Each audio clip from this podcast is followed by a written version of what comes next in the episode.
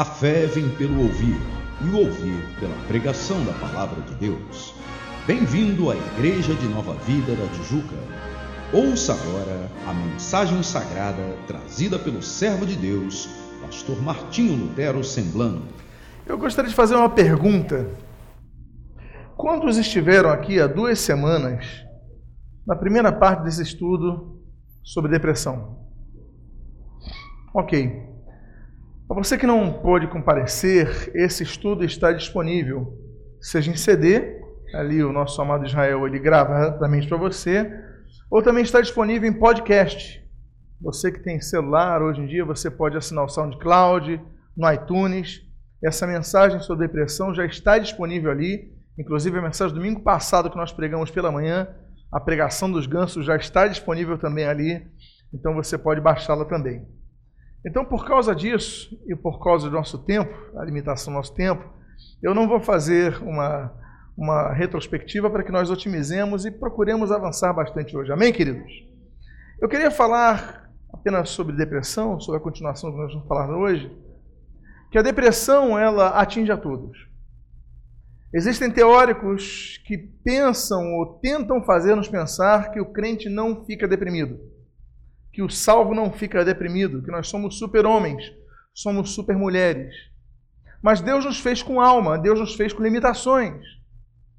E nós devemos entender então que, ainda que a depressão seja passível a todos, existe uma solução para isso.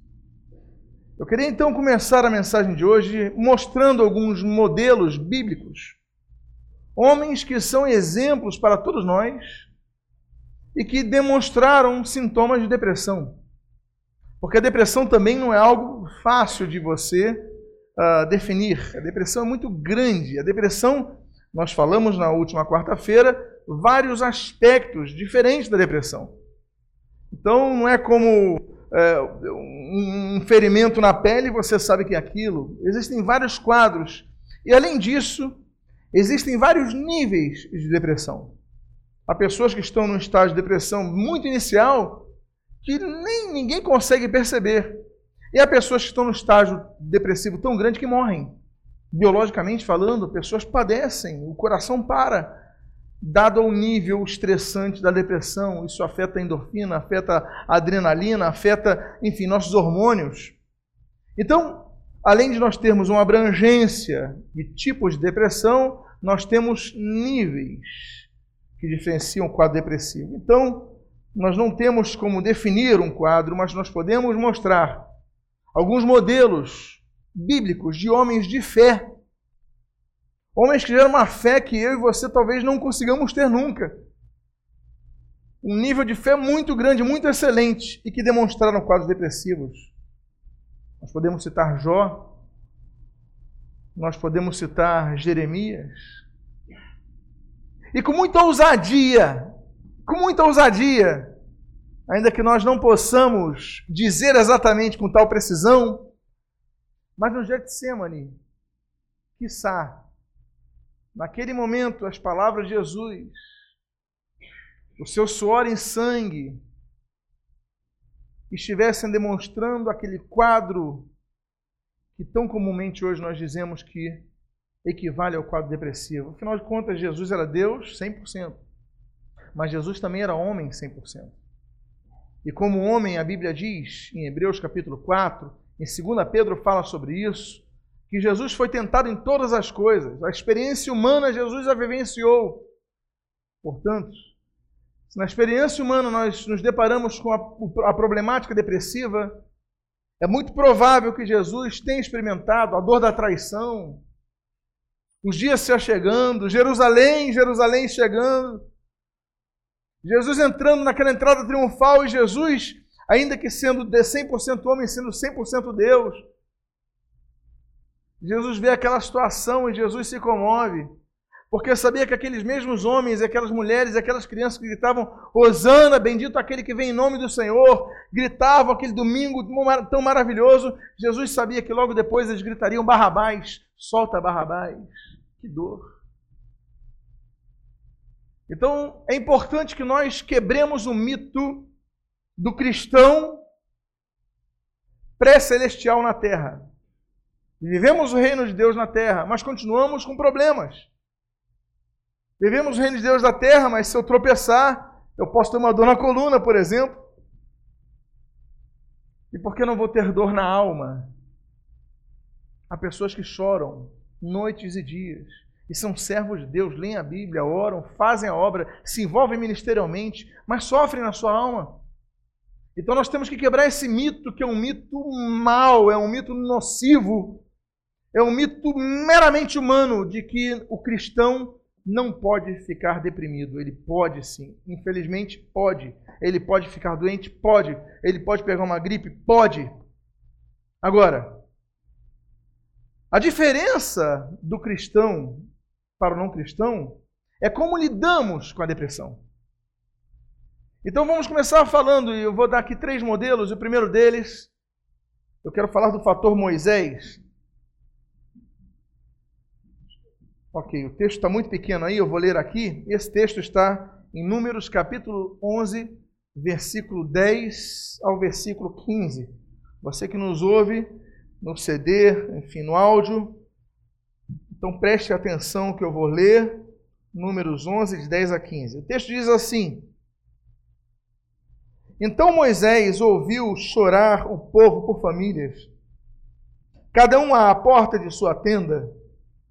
E a ira do Senhor se acendeu e pareceu mal aos olhos de Moisés.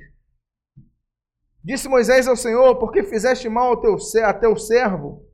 E por que não achei favor aos teus olhos, visto que puseste sobre mim a carga de todo este povo? Concebi eu, porventura, todo este povo?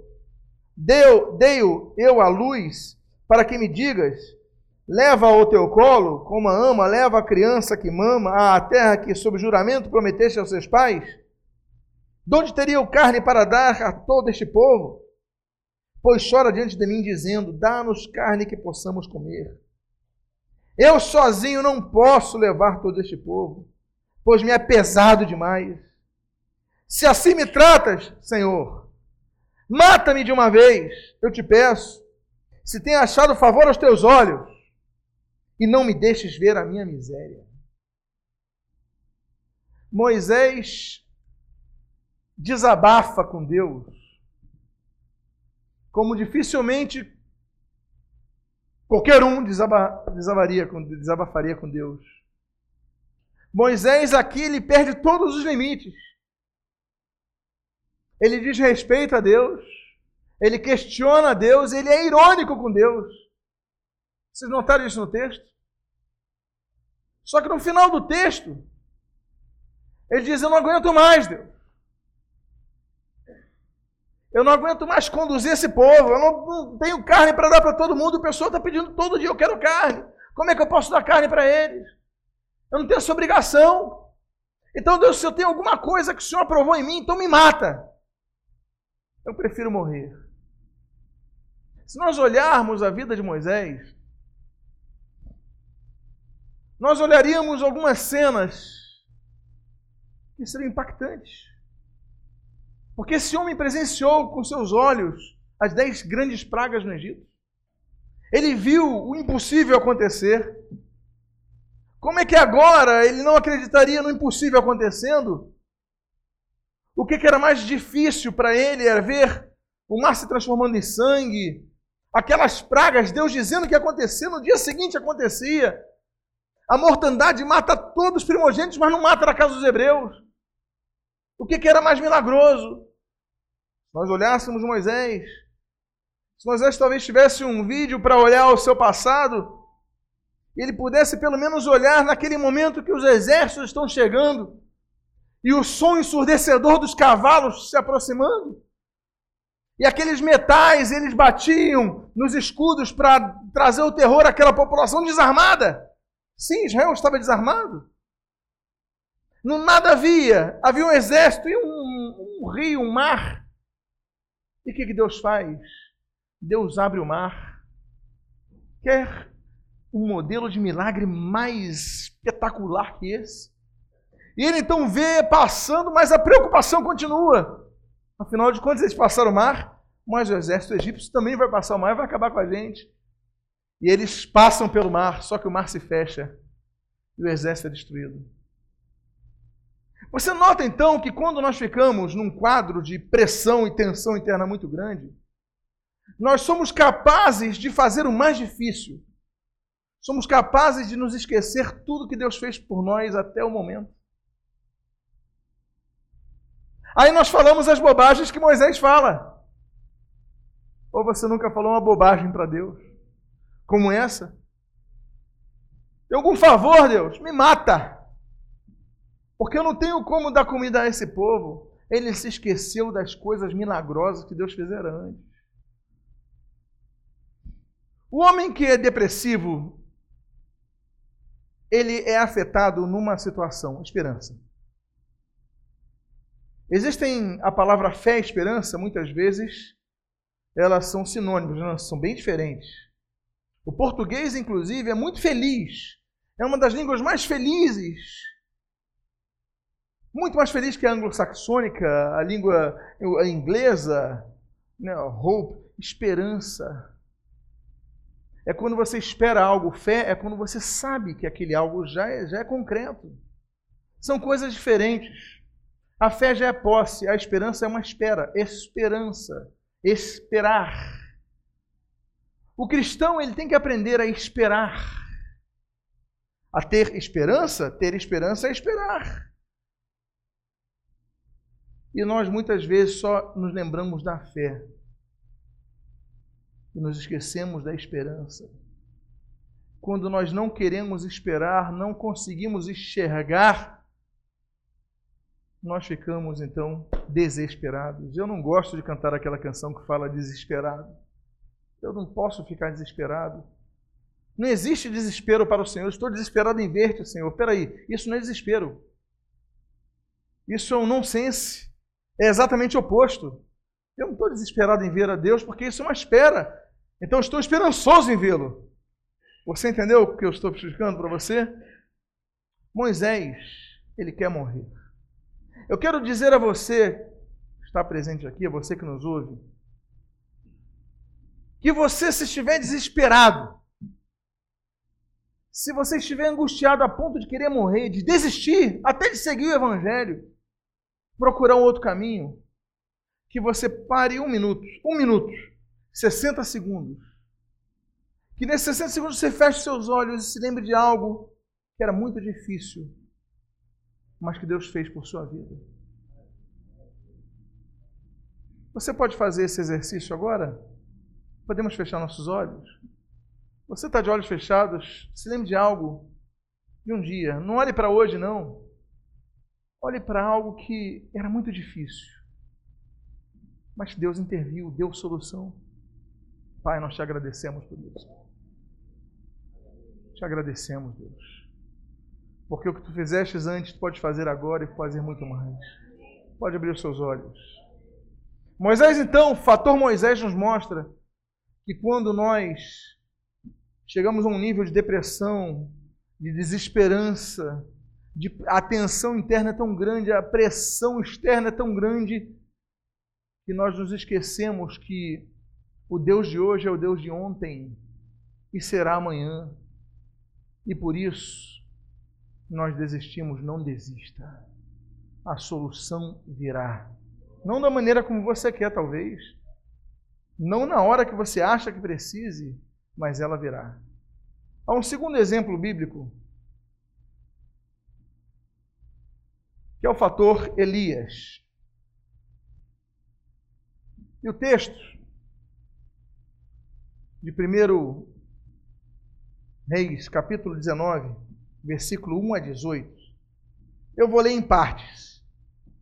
Nós sabemos a situação de Elias, nós sabemos os milagres que Deus operou através de Elias, nós sabemos, por exemplo, a, a, a grande afronta que ele fez ao exército dos céus, exército rebelado dos céus, quando ele afronta os Baalins nós sabemos que Baal, a divindade cananeia Baal, também adorada por tantos sidônios, ugaritas, etc. Baal era, um, era uma entidade que dormia seis meses. Tanto é que Baal é o deus da chuva. É o Deus dos raios, dos relâmpagos. E Baal dormia seis meses. E o culto para Baal, para despertar Baal, era um culto barulhento. Eles tinham que ter som, tambores e pratos e, enfim. Porque quando Baal despertava, isso acontecia em setembro, mais ou menos, então começava a chover sobre Israel. E as plantações vinham. Só que o Deus dos deuses é um Deus que não dormita. Ele não tira um cochilo, ele não dorme. O descanso de Deus, que a Bíblia fala, é o descanso criativo, o descanso da criação. Quando a Bíblia diz que Deus descansou, a Bíblia diz descansou de suas obras. Parou de criar coisas novas. O que criou está ali. O resto que vai acontecer é desenvolvimento, são as, as interações, as reproduções, enfim, os enxertos, mas tudo que vai acontecer, a base já estava pronta. Nosso Deus não descansa. Ele trabalha dia e noite. Ele trabalha para quê e para quem? A favor dos seus filhos, para nos abençoar. Mas Elias, depois de tudo isso, depois daquele grande milagre, então, Deus derrama fogo no altar, o altar o, o qual ele pede para colocar em bastante água, mas desce aquele fogo e o povo se revolta, é uma mortandade, enfim. Diz o texto que Elias começou a temer. Você já notou que depois de grandes vitórias, muitas vezes você entra num estado de grande depressão? Já aconteceu com alguém? Você teve uma grande vitória, de repente, olha, as pessoas que analisam umas vitórias, como por exemplo, a depressão pós-parto, é um exemplo. Um filho tão querido, tão esperado, a mãe quer aquele filho, e o filho nasce, e de repente acontece depressão pós-parto. A mulher perde o sentido, o que, vai ser de mim agora? E acabou e, e fica deprimida depois de uma grande vitória. Há pessoas que não conseguem lidar com vitória, já notou isso? Eu não sei se esse é o caso, eu conheci alguns. Há pessoas que a vitória é a coisa mais mortal que lhe podia acontecer. Você consegue um emprego e você cai num quadro, e agora? Você consegue uma promoção e você, você consegue um casamento, você consegue alguma coisa que você gostaria de ter, a consegue de positivo, vem um milagre, você e você não sabe, de repente você estanca, você para e você não quer nem acordar. Ao invés de desfrutar da vitória, você cai em lamento, porque quadro depressivo.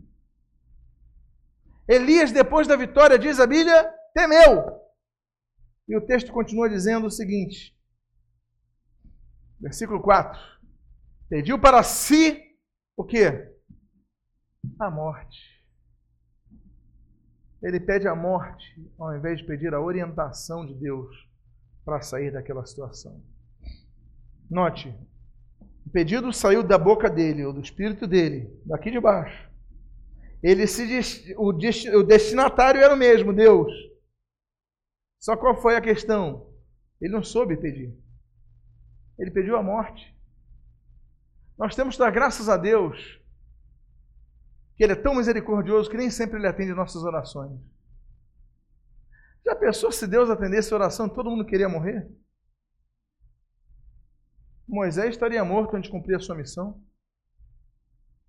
Elias estaria morto antes de cumprir a sua missão. Talvez alguns de vocês aqui estariam mortos antes de cumprirem as suas missões.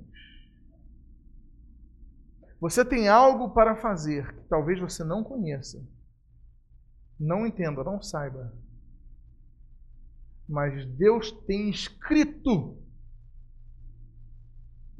uma história e você está inserido nessa história. O problema é que você não enxerga isso. E você quer sair da história. Ah, não é assim não.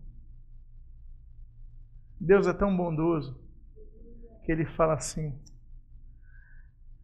Ai, esse Elias, esse Elias. Tantas coisas eu fiz e agora ele quer morrer. Mais um. Eu fico imaginando Deus falando assim: mais um. Eu imagino quando você falasse isso para Deus, Deus, eu quero morrer, ele fala: mais um. Você não deve pedir a morte para Deus. Você deve pedir a orientação para Deus. Porque entrar no quadro depressivo, você pode entrar. Eu posso entrar. Qualquer um de nós pode entrar. A grande questão, volto a dizer o que afirmei no início, é o que nós fazemos quando entramos nesse quadro depressivo. Qual é a nossa postura quando nós entramos nesse quadro depressivo? Porque acontece, nós temos alma. Deus não nos fez seres robóticos, não saímos de uma produção que Deus fala assim, ó, só dá um boot, reinicia, zera a memória. Não.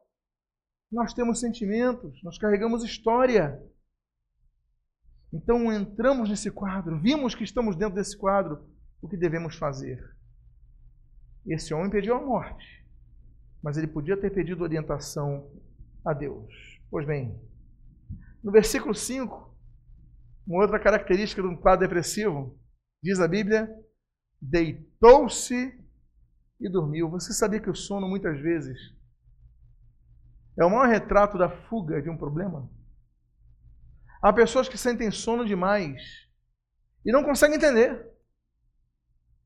O sono vem e vem e vem, e não é um sono normal. Falando aquele sono que chega 11 da noite, você está com sono. Não é esse sono que eu quero dizer. Isso é normal a todo mundo. É você, durante o seu expediente, você acorda tanto trabalho, vem aquele sono, e não é o calor, não é o excesso de calor, não estou falando de pressão, e você durante você só quer dormir e na tua folga a única coisa que você quer é dormir, não é aquele eu vou dormir até a hora do almoço, você quer dormir o dia inteiro. Você não quer fazer mais nada, você só quer dormir. E alguém te acorda e você não quero. Olha, você precisa para o trabalho, eu não vou para o trabalho hoje. Ah, você precisa fazer a prova, eu não vou fazer a prova. A pessoa, quando entra nesse estágio, ela começa a destruir tudo aquilo que ela construiu, ainda que o processo tenha sido longo, ela na hora ela pode perder emprego numa decisão dessa, ela pode perder uma carreira acadêmica por causa de uma decisão de eu não vou, eu vou ficar aqui na cama, e você perde a prova, e você perde o ano e você não se forma.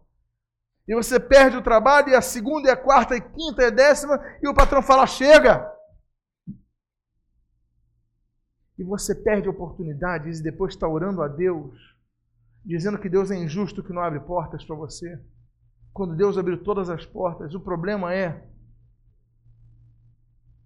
que nós não pedimos orientação a Deus quando estamos no meio da depressão.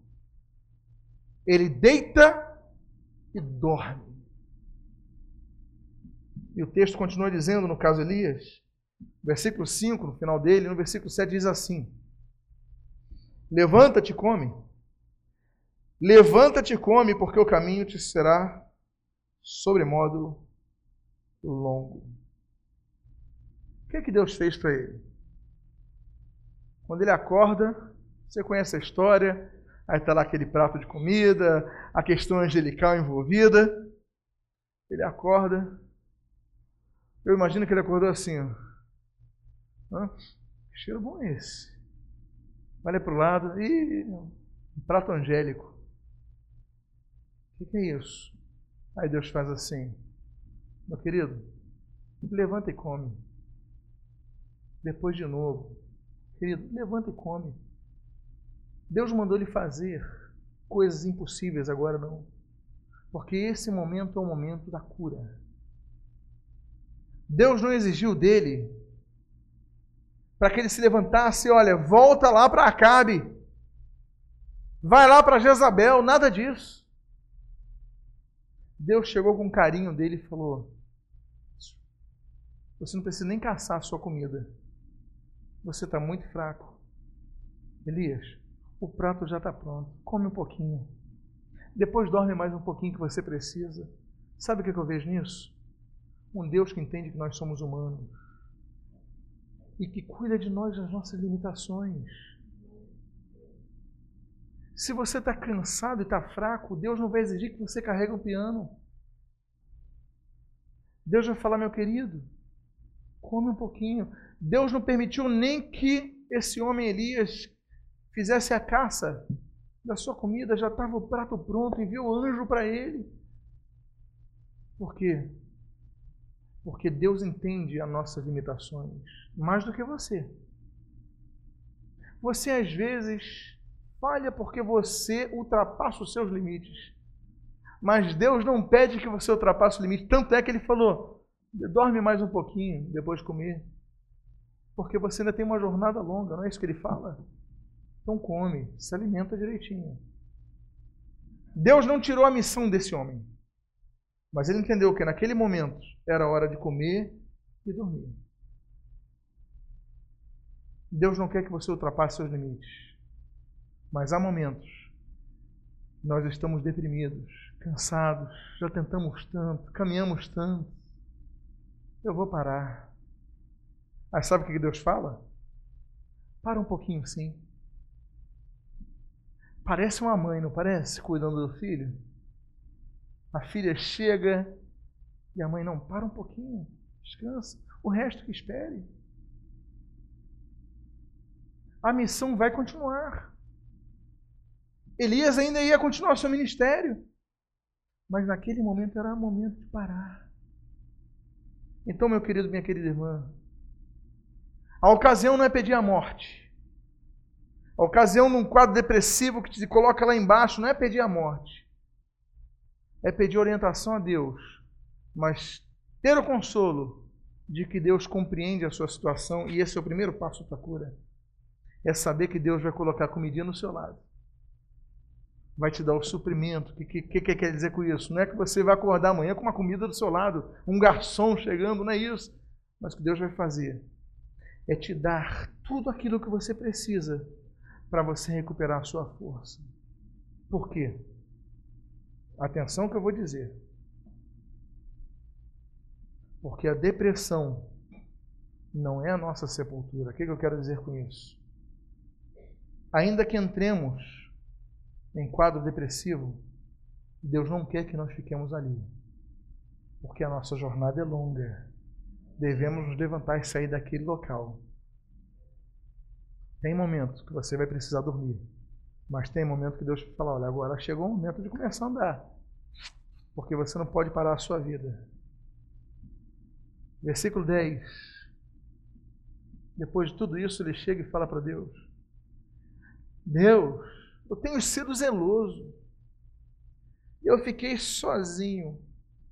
Deus, eu sou fiel na igreja. Deus, eu sou dizimista fiel. Deus, eu não perco um culto, Deus. Eu estou no louvor, Deus. Eu evangelizo, Deus. Eu prego o evangelho para toda criatura, hein? E olha só, eu estou sozinho nessa história.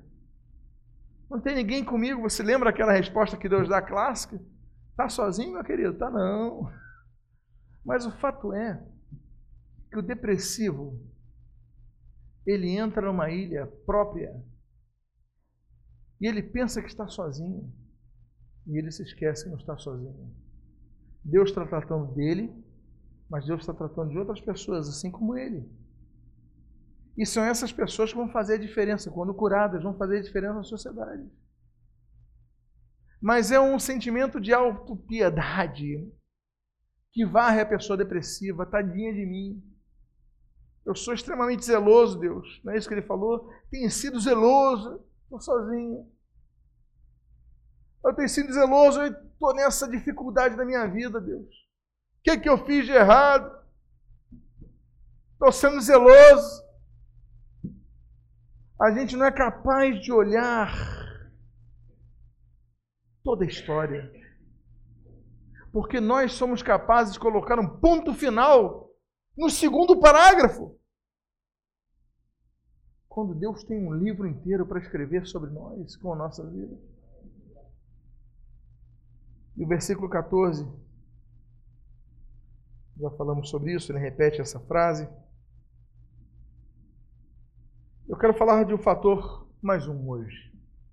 Na próxima quarta nós trabalharemos sobre o que a Bíblia diz e orienta a respeito de como sairmos da depressão.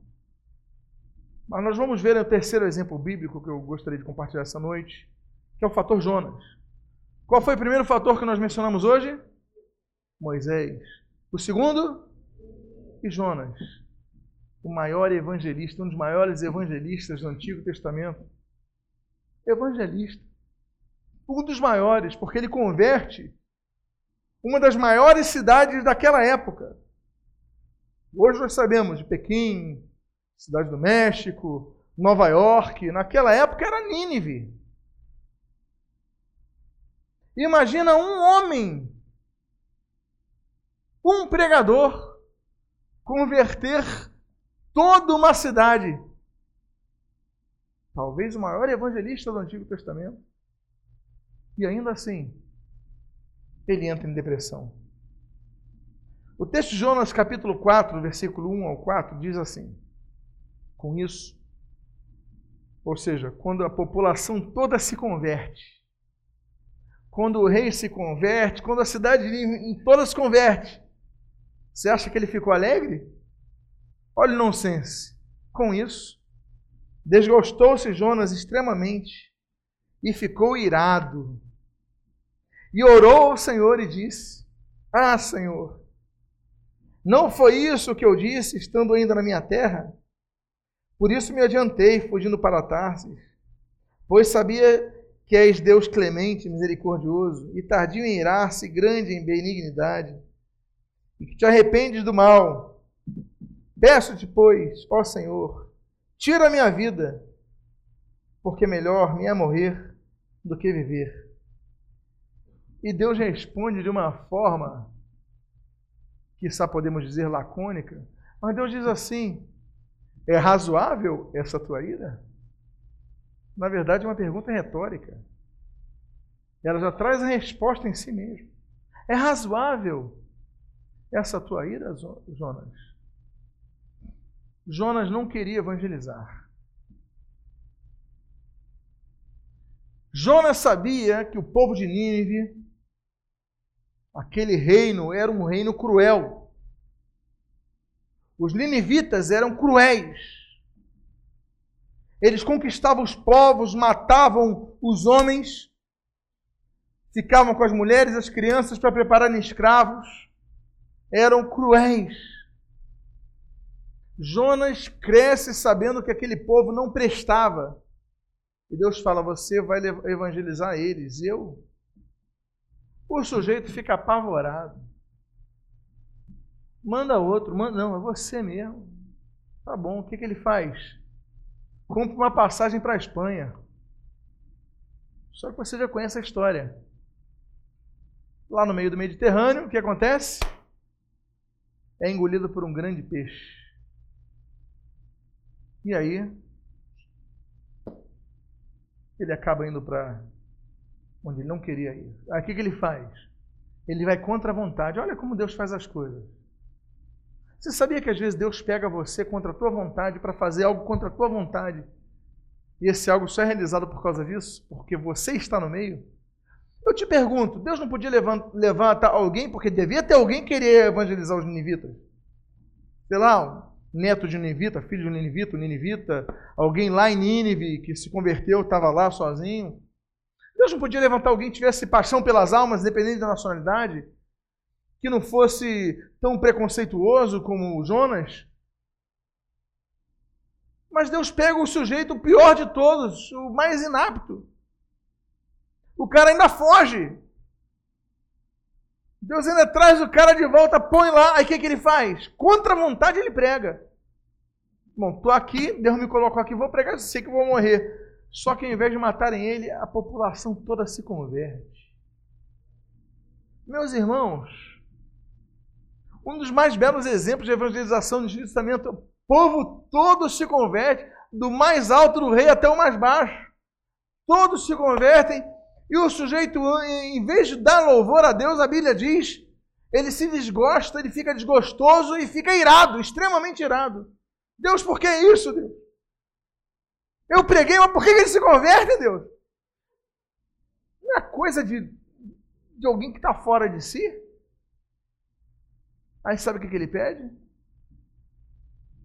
Ele falou: Eu sabia que isso ia acontecer. Tu és misericordioso, tu és clemente, não é isso que você está no texto que você leu?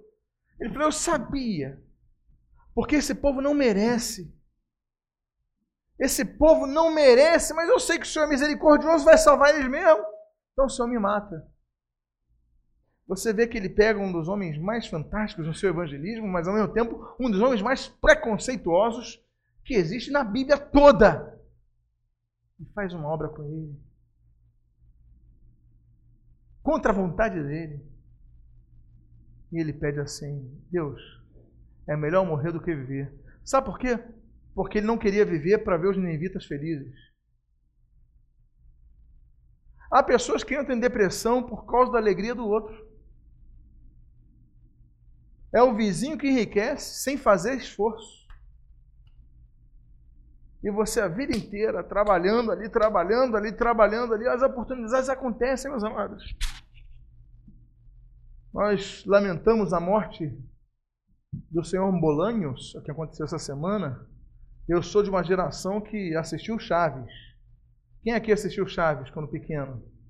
Ou quando maior? Porque não depende da idade. É fantástico aquilo. Mas o mais interessante é que esse senhor Bolanhos, o Chaves, ele só fez sucesso quando tinha 42 anos de idade. Até 42 anos de idade, ele não era ninguém. Era um desses atores tentava a vida no teatro, num circo, fazia uma coisa. Uma oportunidade aos 42 anos de idade, quando tem muita gente desistindo. Ele estava assistindo a ele começa a fazer sucesso aos 42.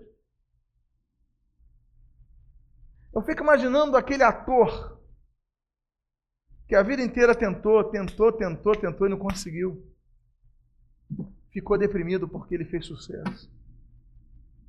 Há pessoas, é um quadro triste, depressão, porque ele nasce no nosso egoísmo. Que eles preferem morrer a ver o sucesso do vizinho. Será que você é um desses? Eu acho que não. Eu tenho certeza que não tem ninguém aqui que seja assim.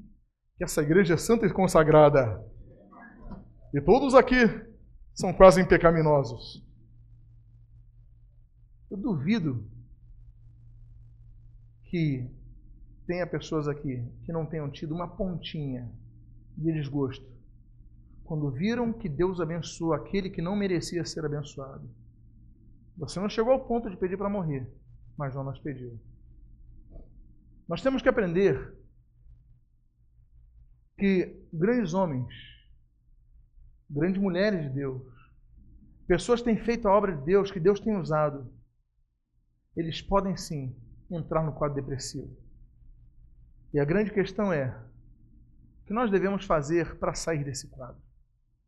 Primeiro, em primeiro lugar, devemos nos lembrar que Deus é o mesmo ontem, será o mesmo para sempre e continua sendo o mesmo hoje. Então, se Deus, que nós fechamos, quando nós fechamos nossos olhos, nos lembramos que Deus fez antes, é o mesmo, Ele pode mudar tudo, até os 42 anos da sua vida, tudo pode mudar.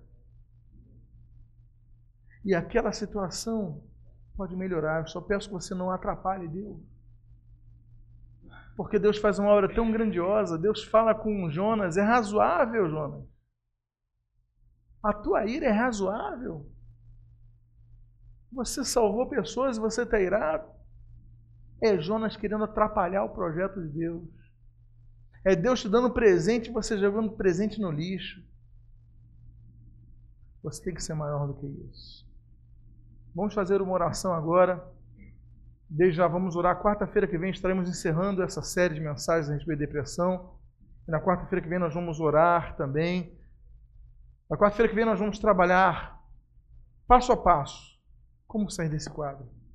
Não vou pregar aqui mais uma hora para vocês, mas nós vamos orar por todos aqueles que encontram essa situação. Convido você a ficar de pé. Eu não vou pedir para ninguém vir aqui à frente, não se preocupe. Mas eu vou pedir para que todos ainda que seus lugares fechem seus olhos. Eu vou pedir para que você feche seus olhos mesmo, porque eu vou pedir uma posição de você. Se você é uma pessoa que entende que está numa situação assim, eu vou pedir que você coloque a mão no seu coração, por isso que todos devem estar com seus olhos fechados, para que ninguém fique constrangido nesse momento. Então, se você é uma pessoa que está vivendo essa situação, eu quero fazer uma oração por você. Coloque a mão no seu coração agora, Pai, em nome de Jesus. Eu também estou com meus olhos fechados agora. Eu te peço, Deus amado, que em nome de Jesus, tu venhas a trazer cura a estas vidas. Senhor, assim como a palavra de Deus nos alimenta, precisamos do teu alimento para que nos fortaleçamos. Ainda que só queremos, queiramos dormir, queremos esquecer, queremos descansar, mas tu estás aqui, Senhor, para nos dar um prato de comida e dizer: descansa mais um pouquinho. Depois descansa e depois levanta, porque a jornada é longa, porque a nossa história não acabou. Há muito que nós podemos fazer, Deus amado. Por isso pedimos as tuas bênçãos sobre nós, abençoa as nossas vidas. Abençoa aquele que está nesse quadro, Pai. Tens várias formas de curar as pessoas, vamos falar sobre isso no próximo quarto também. Mas, Pai, tu podes curar através do sobrenatural e podes curar agora. Por isso nós clamamos, derrama a tua cura completa nesta noite, Pai, em nome de Jesus. A Ti eu oro, a Ti eu peço, Pai, e desde já te agradeço em nome de Jesus. Amém e amém. Se você foi abençoado com esta mensagem, seja um canal de bênção a outras vidas, presenteando-as com este e outros CDs do pastor Martinho Lutero Semblando. Visite-nos a Igreja de Nova Vida da Tijuca, Rua Conde de Bonfim, 604, sua família na Tijuca.